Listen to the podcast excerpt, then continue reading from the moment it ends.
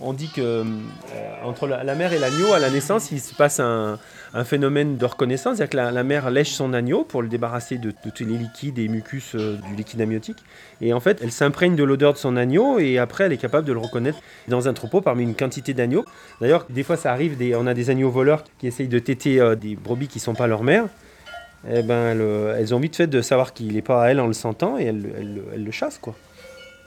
C'est assez impressionnant parce que dans un troupeau euh, avec beaucoup d'individus, aussi bien les brebis que les agneaux sont capables de retrouver leur mère euh, au milieu d'une centaine de bêtes, quoi, par exemple. Voire plus.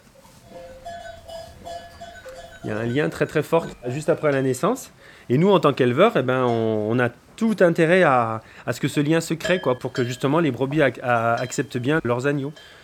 Alors, euh, certaines fois, il y a des naissances la nuit, euh, des, naissances euh, de, de jumeaux, et euh, souvent, enfin souvent, il arrive que pendant la nuit, ben, après la naissance, la, brebis s'occupe d'un agneau, le lèche, et puis le, deuxième c'est- s'éloigne un petit peu.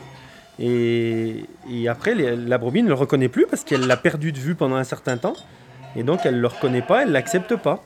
Donc, nous, ça, c'est un peu notre hantise. Quoi. Donc, c'est tout le travail de l'éleveur de justement euh, favoriser ce type de, relation à la naissance. Donc, on les, on les isole dans des cases pour qu'elles soient bien tranquilles avec leurs agneaux, au moins pendant 24 heures, de manière à ce que ce lien se fasse bien, que les, que les- les- les- brebis euh, laissent bien téter leurs agneaux pour qu'ils puissent ingérer le colostrum, parce que c'est le, le lait qui est vital pour les, anticorps et pour le, début de la vie des agneaux.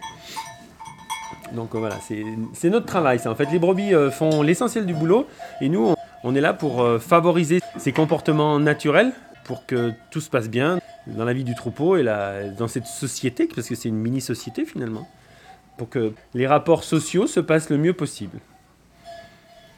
Donc la période des agnolages, euh, c'est, pour nous, c'est une période phare, quoi. C'est une période importante parce que c'est, c'est là où tout se joue finalement. Quand on fait de la viande d'agneau, euh, c'est pendant cette période-là que ça va déterminer le nombre d'agneaux qu'on va pouvoir euh, commercialiser. Donc euh, moins on a de pertes et plus on vendra d'agneaux.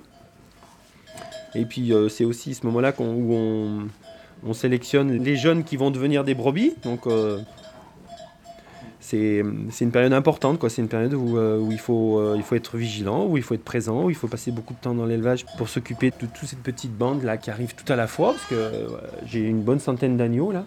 Ça arrive euh, tout en même temps, donc il faut passer du temps et surveiller tout ce petit monde pour que ça se passe au mieux.